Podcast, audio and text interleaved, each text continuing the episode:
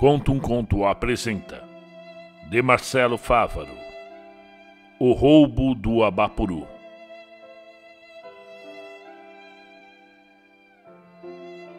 Ateus, agnósticos e espiritualistas. Definitivamente não há quem possa elucidar as passagens subliminares, as subjetividades e as circunstâncias sobre o que existe e o que é apenas sugestão da mente. Assim, a fronteira entre o sobrenatural e psicoses momentâneas torna-se ambígua, ou pelo menos relativa, para assim dizer. Quando podemos estar certos de que os vislumbres observados provêm de elementos reais ou imaginários? Há casos onde as sugestões sobre aparições ultrapassam a experiência individual, fazendo mais de uma pessoa, ou até muitas, experimentarem a visão real de uma composição sobrenatural. Basta lembrar o famoso caso do trem fantasma de St. Louis, quando duas estudantes da cidade provaram que o comboio luminoso correndo pelos trilhos abandonados da linha ferroviária. Não era nada senão a difração de luzes provenientes de carros que passavam distantes. Todas estas perturbações passavam por sua cabeça enquanto, retido a quase total imobilidade, o professor Américo Lobo tentava a todo custo vencer as trancas do caixão pesado sentado a um banco ordinário de madeira, no botequim do Alfredo, tomando um expresso sem açúcar. Instigava-se Américo com a leitura do livro Auto-hipnose Como entrar em transe profundo. Quando o cliente ao lado terminou seu lanche e deixou o jornal sobre o balcão. A foto da manchete chamou-lhe atenção. Abaporu é arrebatado em leilão por milionário paulistano. Ora essas, pensou Américo, engolindo o restante do café quente, guardando o livro junto com o jornal. Quem será que comprou o quadro?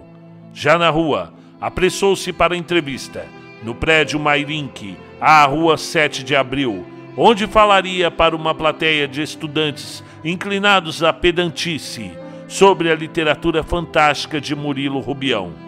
O relógio na portaria contava com quase oito horas da manhã. Atrasado, pensou enquanto procurava algumas anotações que fizera no meio da noite, quando levantou para urinar e reconheceu a figura exótica de Franz na cozinha. Mas o escritor tomou assombro pela presença inesperada do professor àquela hora na cozinha do que o contrário.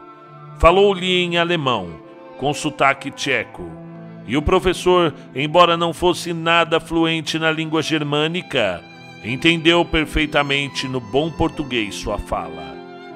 Vá lá, disse o escritor, com suas faces ossudas. Faça o que tens de fazer. Um minuto, um minuto. Terminado o uso do toalete, sentou-se com a entidade. Fitou-o ainda sonolento, pensando se era mesmo Franz ou se estava a sonhar.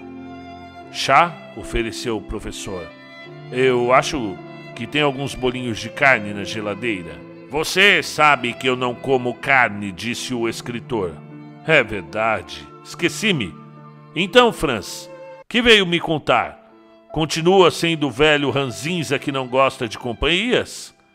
Na verdade, eu não esperava sua presença aqui nessa noite, professor. Acredito. Embora a tua visita ao meu apartamento venha me calhar. Tenho uma sabatina amanhã sobre o realismo mágico. Ainda sujeito a essas instituições? questionou ironicamente o escritor. e quem pagará o aluguel? devolveu Américo. Realismo mágico não é comigo, comentou Franz, brincando com a faca do pão entre os dedos. Tens de falar com o Jorge.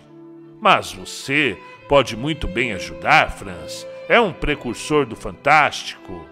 O real mágico faz parte do ambiente e é percebido com certa naturalidade pelos personagens. faz parte de onde eles estão. Por acaso, vê normalidade nos pais de Gregor quando este lhes aparece monstruoso? Ah, absolutamente. Entretanto, é essa literatura latina. Chame o Jorge ou o Gabriel. Você sabe que não funciona assim, lamentou o professor. É, está bem, está bem, suspirou o colega escritor. Pegue um papel e caneta.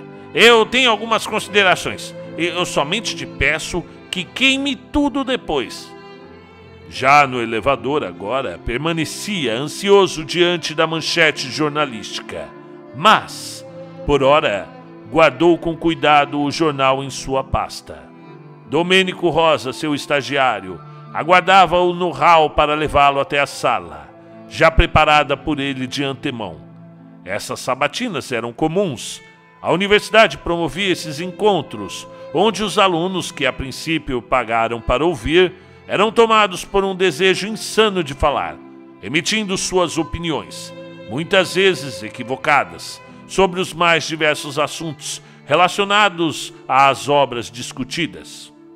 Acordou mal novamente? perguntou Domênico em voz baixa, enquanto caminhavam pelo corredor do sétimo andar. Leiloaram a Bapuru, respondeu Américo, disfarçando o nervosismo. E quem arrebatou? questionou Domênico, já abrindo a porta, que dava para a sala cheia de gente. Adivinhe, respondeu o professor, abrindo um sorriso falso aos presentes. A palestra transcorreu conforme o previsto um desfile de egos por uma passarela de constrangimento. Dentro em breve eles estariam nas salas de aula, nas editoras, nos museus, exercendo sua profissão. Fez o melhor que pôde, pensou. Teria ainda mais duas aulas na Universidade de Santa América Latina à noite. E pronto, fim de semana. Quanto à questão do quadro, era de se preocupar. O Alfredo Matias não era um homem que se duvidasse. Ganhou o leilão, arrebatando a obra brasileira mais valiosa no mundo pela bagatela de 2 milhões e meio de dólares. Povo sem cultura, pensou. A Bapuru custaria ao menos 10 vezes mais em comuns condições. Agora, em meio a essa crise econômica, por um descuido do destino, a obra estava a perigo. E Acha mesmo que ele vai cumprir com sua promessa? perguntou Domênico, chamando o elevador. É bem provável, respondeu Américo. Agora, nos resta desejar vida longa ao reitor. O governo não aceitaria uma atitude dessas. Quem vai saber? Hoje em dia se tem tudo com dinheiro e contatos. Gualfredo é rico, poderoso, pode comprar juízes como Vamos comprar agora aquele lanche. Pararam no podrão da esquina com a conselheiro Crispiniano para comer um churrasco grego. Apesar da situação hoje ser infinitamente melhor, o digníssimo professor adjunto da Universidade Santa América Latina ainda precisava sacrificar de vez em quando seu almoço para economizar. Dividia com o estagiário Domênico o aluguel de um pequeno apartamento no sétimo andar da Galeria Monte Olimpo, no bloco Grécia. A moradia número 72 era pequena, mas continha dois dormitórios ao menos, isso conferindo o um mínimo de privacidade aos colegas de trabalho e amigos da noite paulistana. Ainda possuía uma sala de estar, onde o professor mantinha as visitas e sua biblioteca, além de uma humilde cozinha. Residir no centro velho tinha suas vantagens. O prédio onde morava, a princípio nos anos 50, fora construído para instalar nobres fazendeiros em suas passagens pela capital. Agora, entrara em seu amargo declínio, servindo de moradia para solteiros com pouco dinheiro, prostitutas e caixeiros viajantes. Funcionava com uma galeria nos dois primeiros pavimentos seguidos de mais dois andares de escritórios, que outrora foram ocupados por ricos advogados, prósperos contadores, engenheiros renomados e médicos especialistas. Hoje, os poucos estabelecimentos comerciais ocupados recebiam negócios duvidosos, intermediados por figuras suspeitas, vestidos com ternos de brechós baratos. A situação desse prédio ainda declinaria de forma substancial nos próximos anos. Por ora, era a condição de Américo e o seu amigo. E tem algum plano? perguntou Domênico. Por ora não, mas temos tempo. Vamos ver como a situação se desenvolve. O homem não vai levar o Abaporu para o seu caixão, isso eu garanto. O professor estava errado. A obra iria parar debaixo da terra com o esquife milionário. Embora as circunstâncias sejam um pouco alheias ao que Gualberto Matias imaginava em vida. O rico reitor da Universidade de Santa América Latina também nutria, assim como o professor Américo Lobo, uma paixão desmesurada pelo quadro de Tarsila do Amaral. Mas, no caso de Gualberto, a natureza do interesse pelo Abaporu era mais obscura.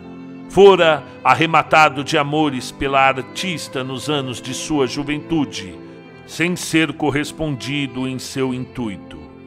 Engoliu seu orgulho e entrou para o ramo da educação, dando um golpe em seu cunhado, Josué Antares, que herdara de seu pai um negócio familiar, a Faculdade Santa América Latina.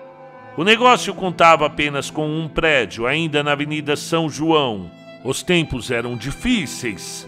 Gualberto trabalhava como contador contratado por Josué. Cuidava de todo o giro do negócio. O homem contando com a confiança do patrão, começou a fazer pequenos desvios de verba. Após conhecer e cortejar a irmã do empresário em um jantar cedido, retirou quantias mais robustas do caixa, dinheiro usado para chamar a atenção da moça e conquistá-la.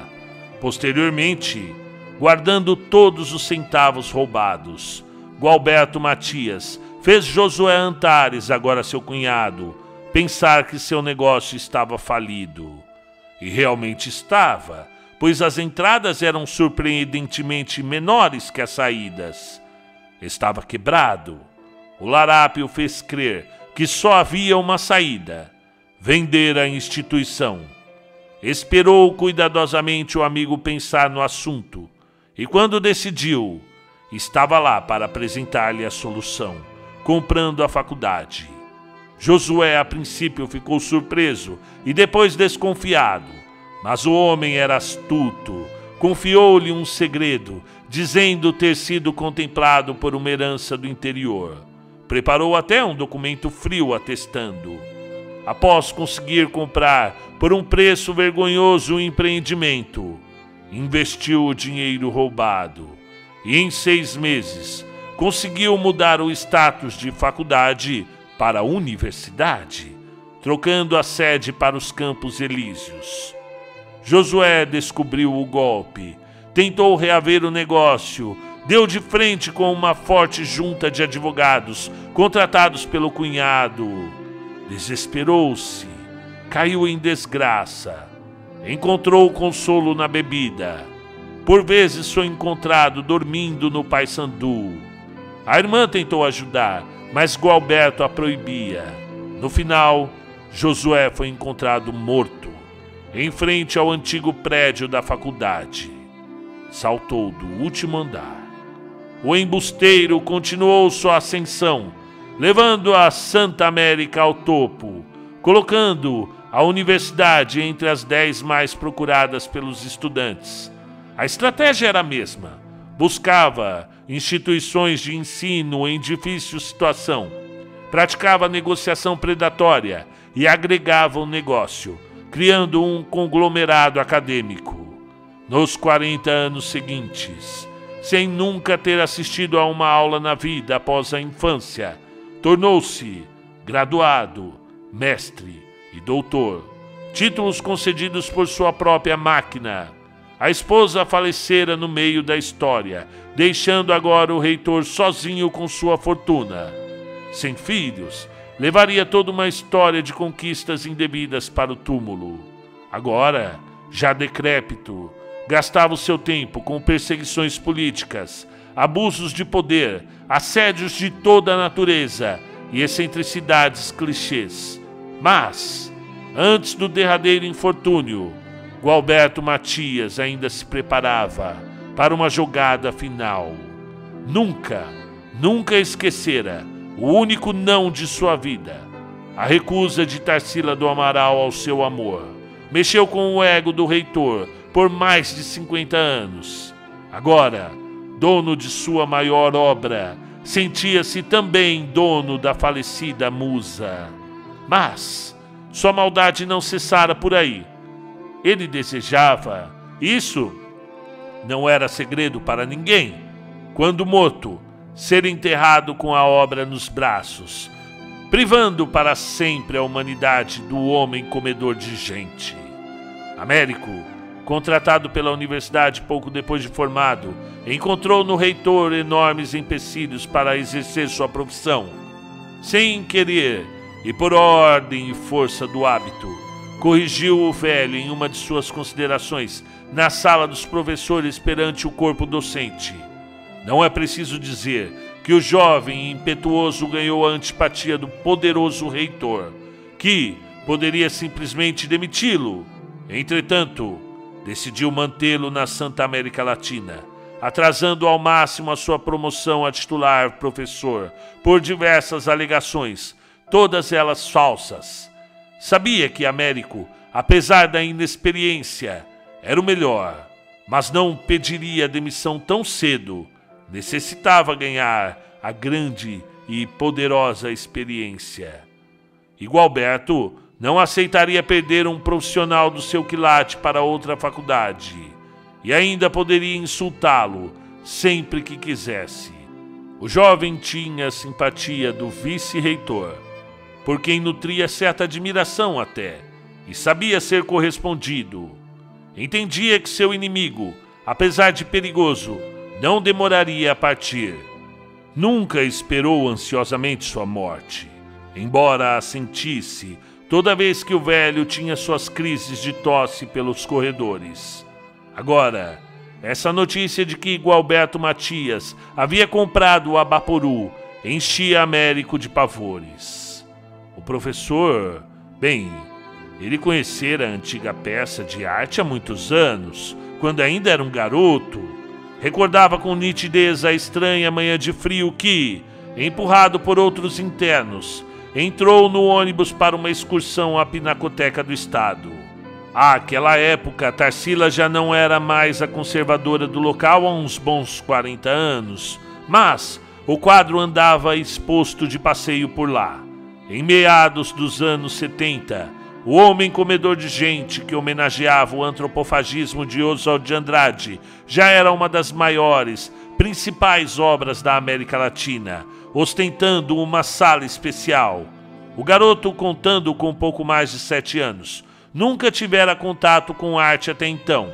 O impacto foi imediato, como um maremoto lhe arrebatando. Ficou profundamente enfeitiçado. As telas o chamavam, deixando-o hipnotizado, gritando aos seus ouvidos com suas cores, ambiguidades e significados. Claro que a percepção de uma criança diante das pinturas seja bem diferente do que o artista quisesse transmitir, embora seja essa a riqueza da arte. Ainda assim, o garoto daquela tarde descobriu um novo universo, imerso em pensamentos distantes. Entretanto, de todas as obras, nenhuma o tocou tanto quanto o Abaporu, saindo da tela como um gigante na sala enquanto o garoto maravilhado imaginava a destruição do prédio pela entidade dos pés monstruosos, esmagando carros e subindo no edifício São Vito com o garoto pendurado em seu minúsculo pescoço. O menino Américo imaginou que o gigante de Tarsila, assim como Ultraman, tivesse origem na galáxia M78. É claro que a sua inocência o impedia de fazer comparações mais complexas entre o super-herói e o personagem do modernismo.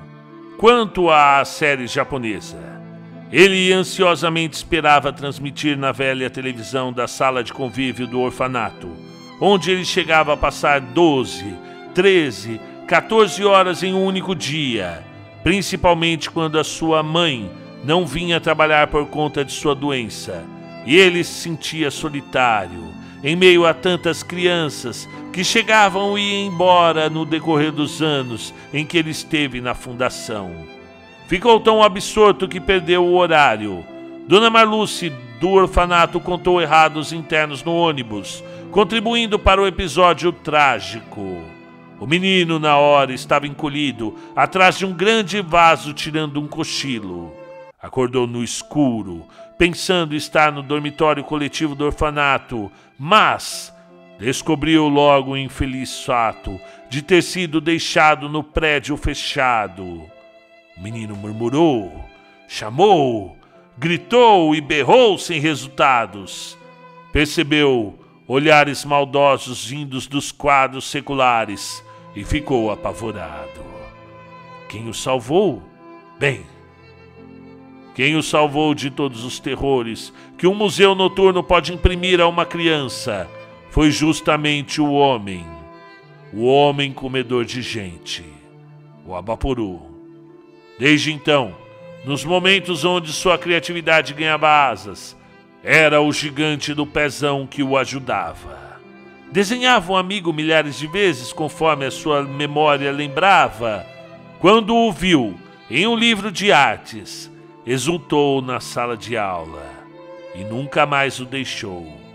E assim, os anos também foram desenhando sua personalidade, mas sua amizade com o quadro permaneceu. Agora, quem corria perigo era o seu amigo de infância, pronto para ser sepultado por um velho louco. Estava na hora de Américo salvar quem o salvou naquela noite tão terrível no museu. De fato, Gualberto Matias iniciou seu plano de incluir o Abaporu em seu funeral. Sabia que instituições, museus, ONGs e associações de artistas iriam procurá-lo com manobras legais para evitar o enterro da obra. Entretanto, o velho reitor já esperava por isso. Então, logo que comprou o quadro, entrou com uma junta dos mais ferozes advogados pagos para garantir o seu direito sobre a propriedade privada. É meu, dizia, faço com ele o que me bem entender, o que der na telha. Ameaçava ainda, caso prolongassem a discussão, meter fogo na compra milionária, colocando fim no caso. O medo dos apaixonados pela arte e a esperança de que o homem mudasse de ideia fizeram o Ministério Público recuar, deixando o empresário livre para construir o seu plano do mal. O mausoléu foi edificado estrategicamente em um espaço aos fundos no cemitério da Consolação, onde descansavam também os restos mortais da célebre artista modernista. O Alberto cuidou pessoalmente de todos os detalhes. Seu maior medo era ser roubado depois de morto. Seu túmulo deveria ser uma fortaleza. Paredes grossas, com grades bem fortes, por favor. Ninguém do lado de fora poderá entrar, ordenava o reitor. A obra contaria com um corredor em pedra, apresentando quatro portões com ligas de aço entre as paredes, confeccionado por uma construtora de ponta dos Estados Unidos, especializada em cofres de última geração. Por fora, somente com um guindaste. Por dentro ainda havia a possibilidade de abrir, pois Gualberto Matias nutria um antigo receio de acordar de um estado cataléptico dentro da escuridão. Havia ainda um contrato em uma empresa sobre uma empresa de segurança que seria responsável pela permanência do quadro no mausoléu. Então não podemos invadir o túmulo? perguntou Domênico numa dessas madrugadas na Cardeal Arco Verde tomando um conhaque com o professor. Aparentemente não, respondeu Américo desconsolado. Podemos ao menos tentar, observou o amigo. Temo que não, novamente, continuou o professor. A empresa contratada a preço de ouro disponibilizará uma equipe de seguranças armados para fazer-lhe escolta durante o velório. O enterro e os primeiros 60 dias e noites, tempo necessário para a obra apodrecer dentro da úmida esquife, E quem tentar algo será preso ou morto. Ah, podíamos entrar no processo seletivo da empresa, manter alguns de nossos colaboradores trabalhando lá dentro até o velho entregar a rapadura. Eu pensei nisso também, Domênico. Mas a sua morte é imprevisível. Pode ocorrer amanhã ou somente daqui a 20 anos, disse Américo. Manter alguém lá dentro da empresa é inviável. Além do mais, a escolta, pelo que investiguei, terá quatro homens. Não adiantaria muito a ajuda de apenas um. Então, sinceramente, amigo, eu acho que o caso está perdido. De jeito nenhum. Eu vou recuperar o Abaporu, de um jeito ou de outro, asseverou o professor. E tens ideia do que fazer se conseguir recuperá-lo? perguntou Domênico. O contrato com a empresa de segurança é de seis meses após o enterro. Nesse período, caso a obra seja extraviada e posteriormente encontrada, é de obrigação contratual devolverem o quadro ao túmulo, independente de onde ele esteja. Mas, após esse período de seis meses, não há nada especificado no contrato, que eu tomei a liberdade de ler quando chegou uma cópia de fax para o reitor. Ou seja, o Abaporu se existir ainda após meio ano da morte do reitor, será de quem o possuir. E por acaso tens vontade de ficar com o quadro? questionou o amigo. Não, disse o professor. Seria imoral? Uma nação precisa de arte e o nosso amigo gigante deverá ser devolvido ao público. Nesse caso, a situação não é tão difícil. O Alberto Matias não tinha herdeiros, logo, ninguém virá questionar a posse da obra. Então podemos dizer que o Museu da Pinacoteca receberá uma doação anônima, contanto que nunca a coloque de volta à venda. E quem iria intermediar uma transação garantindo esse interesse? indagou Domênico. O do Carmo, do segundo andar? Quem? O vizinho advogado, porta de cadeia?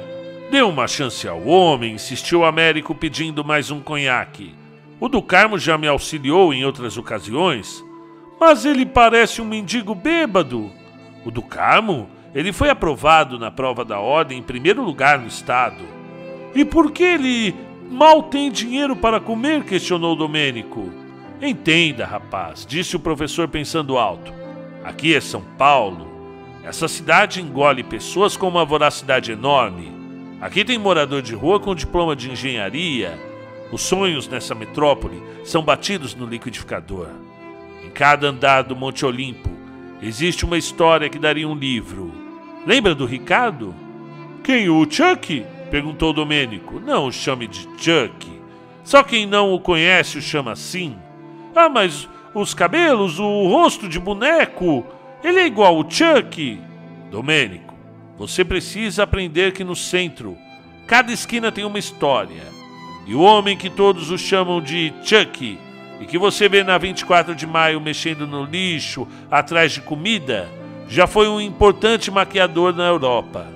Os anos de esquecimento, as cirurgias de enchimento no rosto, as deformidades em decorrência disso e, consequentemente, o seu problema com a bebida fizeram ele perder a cabeça e pirar. Américo sabia do que estava falando, infelizmente. Albergues acampamentos, pensões baratas, marquises, bancos de praça e até mesmo as escadarias do Teatro Municipal já tinham servido de moradia a ele. Quem observasse o distinto doutor em letras, caminhando com sua pasta cheia de artigos acadêmicos, não desconfiaria que o mesmo sujeito soubesse o nome de cada morador de rua da República Orochi, da Rua Direita à Sé, do Parque Dom Pedro à Ladeira Porto Geral não por caridade, mas por ter dividido o papelão com eles em outras épocas. Nas calçadas, é importante respeitar o espaço do outro, pensava Américo em seus tempos de mendigo paulistano. Não é em qualquer lugar que se pode deitar e dormir, há uma, um loteamento da miséria. Lugares coringas, onde, deitando-se, existem mais chances de ser ajudado, mais esmolas, mais lanches, água. Mas, o adolescente Américo aprendeu rápido e fez amizade com a maioria, que até hoje o trata com muito respeito. Se um dia eu precisar, volto para a rua, pensava. o gosto da comida com cinza de cigarro e a sensação de dormir molhado conferia agora ao professor mais amor à vida, mais respeito ao próximo e um convite para que não duvidasse do destino.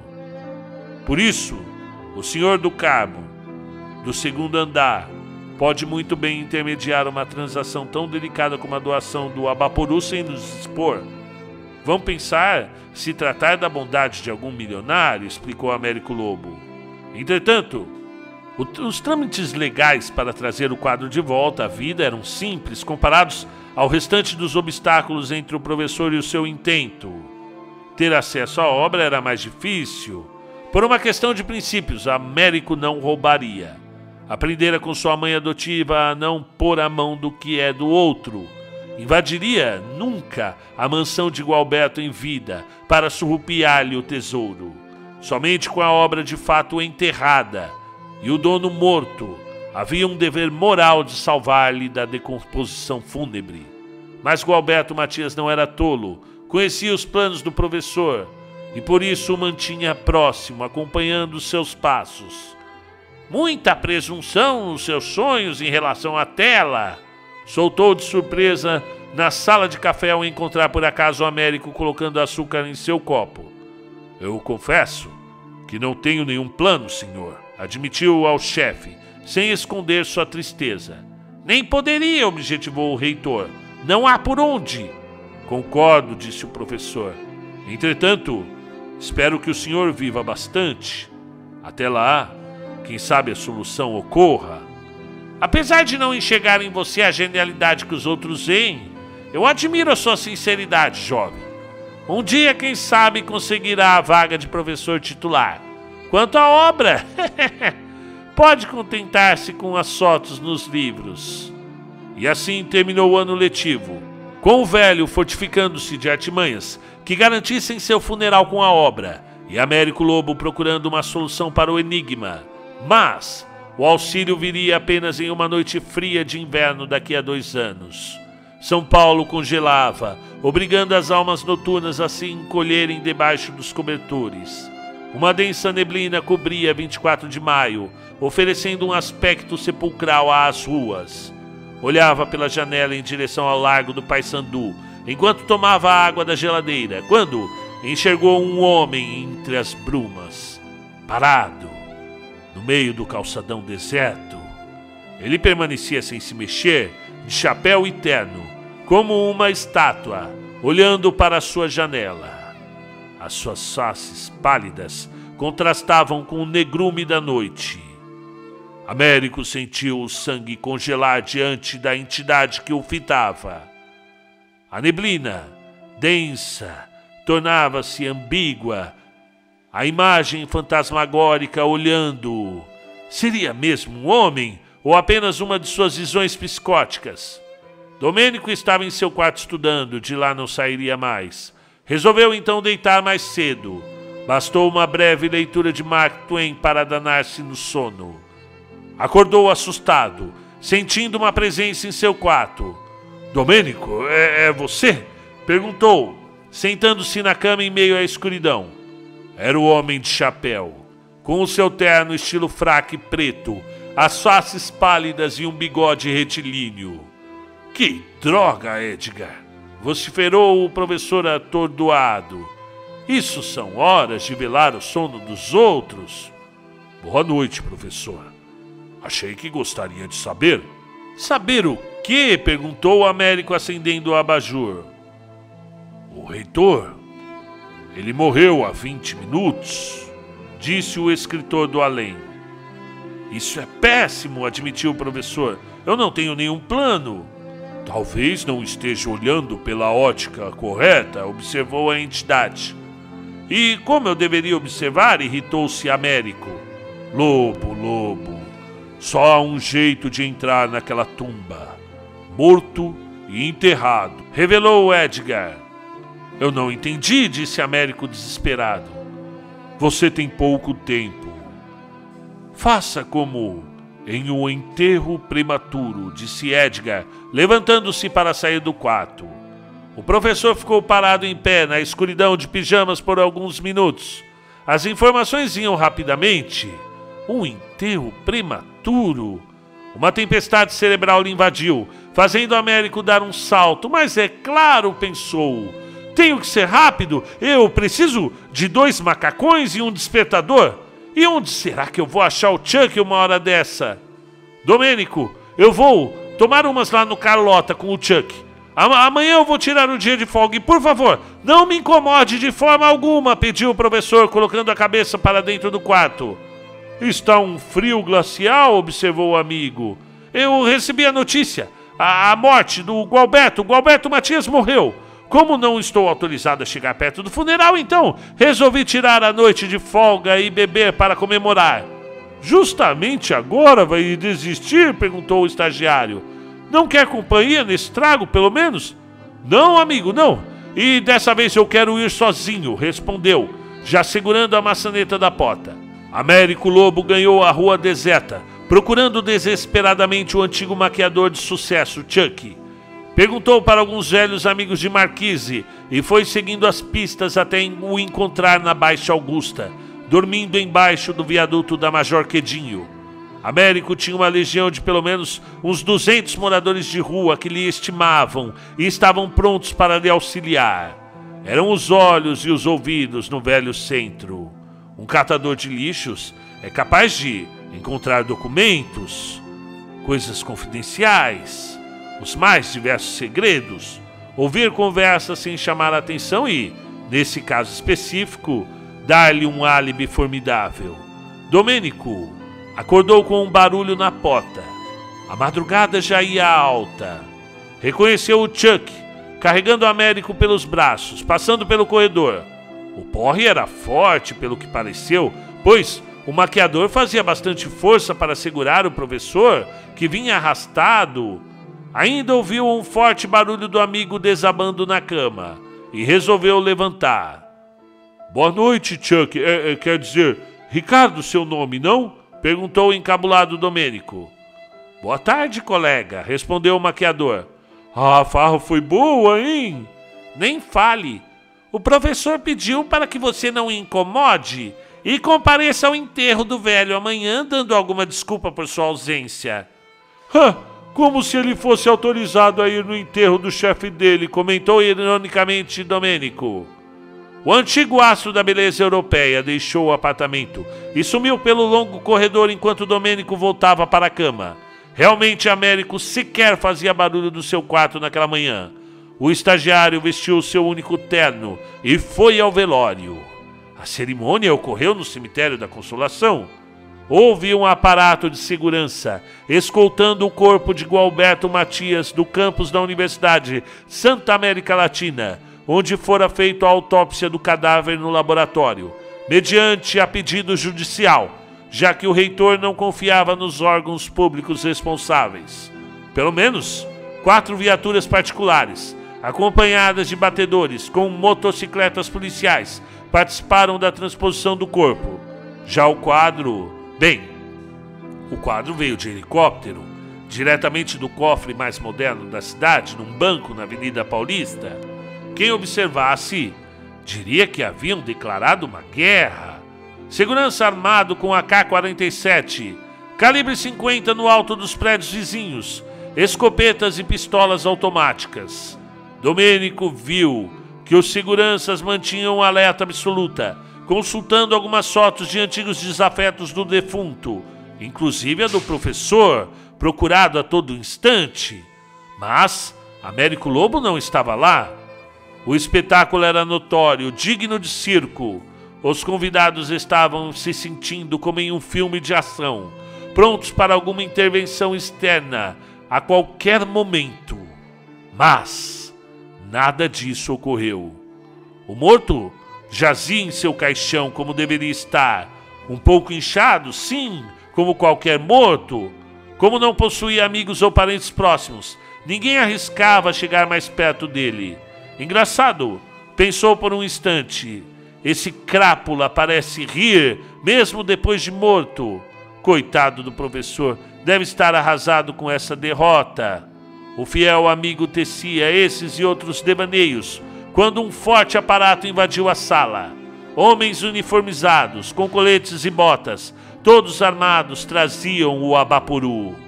Os convidados foram afastados imediatamente e de um suporte de aço preso ao braço do supervisor de segurança foi retirado o quadro milionário. Anexaram a obra aos braços do defunto e logo fecharam o caixão. Ainda o padre concedeu algumas palavras de costume, exaltando a boa alma do generoso Gualberto Matias, e deu por encerrada a cerimônia. O cortejo foi rápido e em poucos minutos as grades do enorme mausoléu foram finalmente fechadas para toda a eternidade.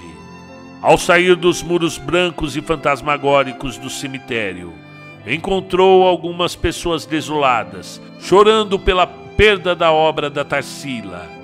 Resolveu descer a avenida até o Mackenzie para comer um lanche e lá encontrou Germano, que estava de saída para uma festa. Era sábado, pensou. O Américo disse que não quer ver ninguém. Não seria de todo mal se me divertir um pouco. Foram para a freguesia do Ó. O evento, que a princípio parecia sem graça, ganhou corpo com a chegada de um grupo de samba. Domênico aproveitou sua melanina e puxou uma negra para dançar. A brincadeira durou até uma hora da manhã, quando, cansado, o jovem conseguiu um ônibus de volta para o centro desceu embaixo do minhocão e veio caminhando até o apartamento. Ao abrir a porta, espantou-se, pois, em meio à madrugada, completamente tranquilo, lendo o jornal do dia e tomando um café sem açúcar, estava Américo, sentado à poltrona. Ao seu lado, pendurado à parede, Domênico viu o que não acreditaria nunca ter visto o próprio Abapuru. Precisou chegar bem perto para certificar-se da autenticidade da obra e ficou extasiado. Agora você vai ter que me explicar, disse Domênico. Como conseguiu? Se eu ouvi, eu vi o velho sendo enterrado com esse quadro. Ai, ai, respondeu o professor. Realmente o que nos passa diante dos olhos muitas vezes é uma ilusão. Mas Todos viram. Não apenas eu, respondeu o incrédulo colega. Às vezes, o desejo de ver faz com que o vejam. Já soube alguma vez do caso do trem fantasma de St. Louis? Pelo amor de Deus, Américo, não me venha agora com essas histórias de fantasmas. Como conseguiu entrar naquela tumba e tirar o quadro? indagou impacientemente Domênico. Simples como um desenho de criança, disse Américo. Eu não invadi a tumba. Como não? Colocaram-me lá dentro, afirmou o Américo. Eu vou até sentar porque eu não estou entendendo nada. Naquela noite, diante da informação do falecimento de Gualberto Matias, tinha eu pouco tempo para agir. Sabia que qualquer aproximação do quadro resultaria em prisão. Então, minha única chance era com o defunto. Como disse, na noite passada procurei o Ricardo, o Chuck, para me auxiliar. Passamos no Alfredo, que por sorte ainda estava aberto, e pegamos emprestada sua bicicleta cargo, aquela com a caçamba na frente. Pedalamos até a universidade, onde conseguimos entrar pela guarita dos fundos, com o meu cartão e o seu cartão de acesso. Vestimos o macacão do laboratório e nos passamos por maquiadores, que preparariam os cadáveres para o funeral. Mas ter acesso ao defunto não lhe ajuda em nada a pegar o Abaporu, considerou Domênico. Discordo, disse Américo. A única forma de chegar perto do quadro era ter acesso ao velho morto. E então, vocês maquiaram Gualberto e depois? Nós não maquiamos o cadáver, respondeu Américo. E então, para que precisava do Chuck? Como eu disse, o Ricardo foi reconhecido internacionalmente com vários prêmios no ramo da maquiagem. No entanto, não era para o defunto o trabalho. Eu não estou entendendo. Era para mim, disse triunfante Américo. Agora que perdi completamente o entendimento dessa história. Tivemos alguns minutos com o morto. Nesse interim, a autópsia já tinha sido concluída, bastava prepará-lo. Nesse momento, trocamos de roupa, eu e o finado. Eu ganhei o seu terno fúnebre e ele as minhas roupas.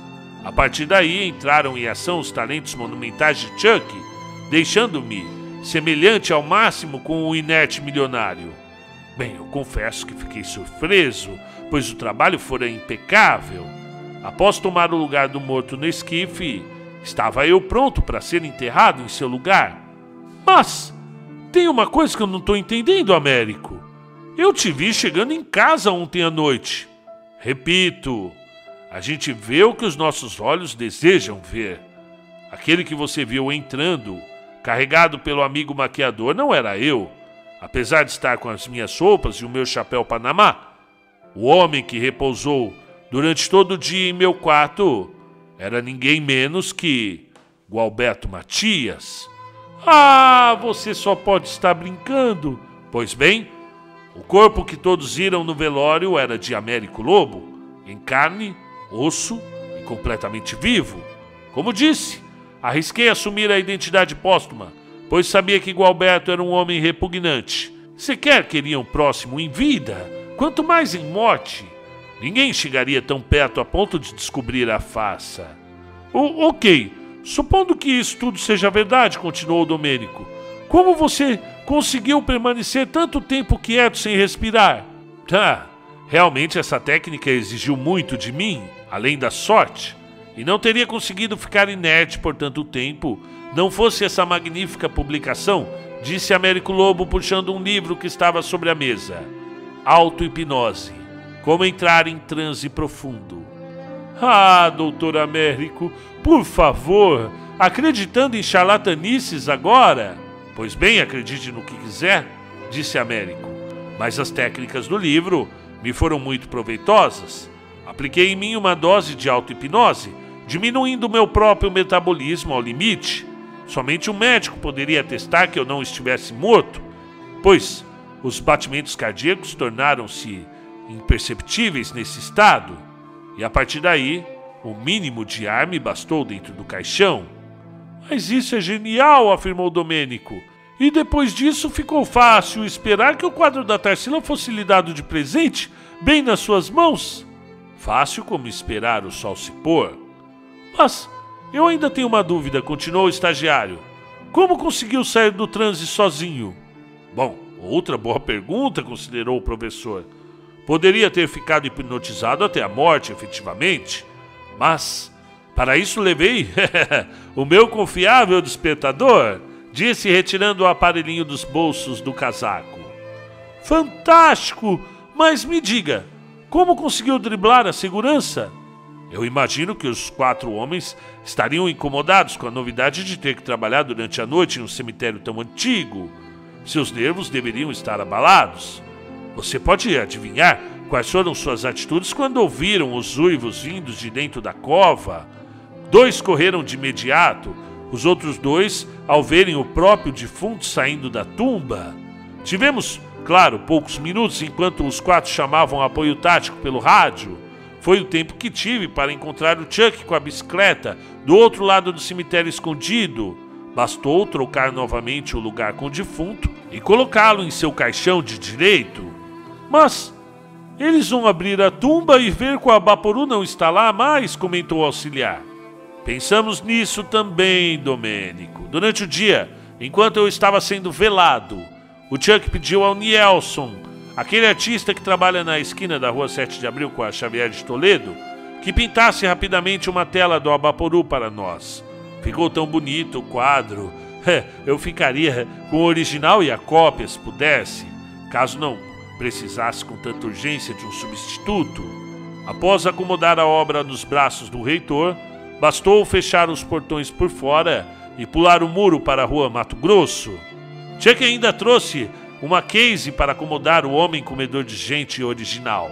No final, ainda paramos no bar do Gerúndio para jantar. Mas não é possível, deixou escapar Domênico. Então, você foi enterrado vivo por um quadro velho. É uma forma simplória de ver as coisas, observou Américo. E de fato, após seis meses e o fim do contrato com a empresa de segurança, o renomado advogado doutor Antônio do Carmo apresentou ao Ministério da Cultura uma carta que manifestava o desejo de um excêntrico e anônimo milionário de doar uma obra muito importante para a nação, talvez o quadro mais valioso.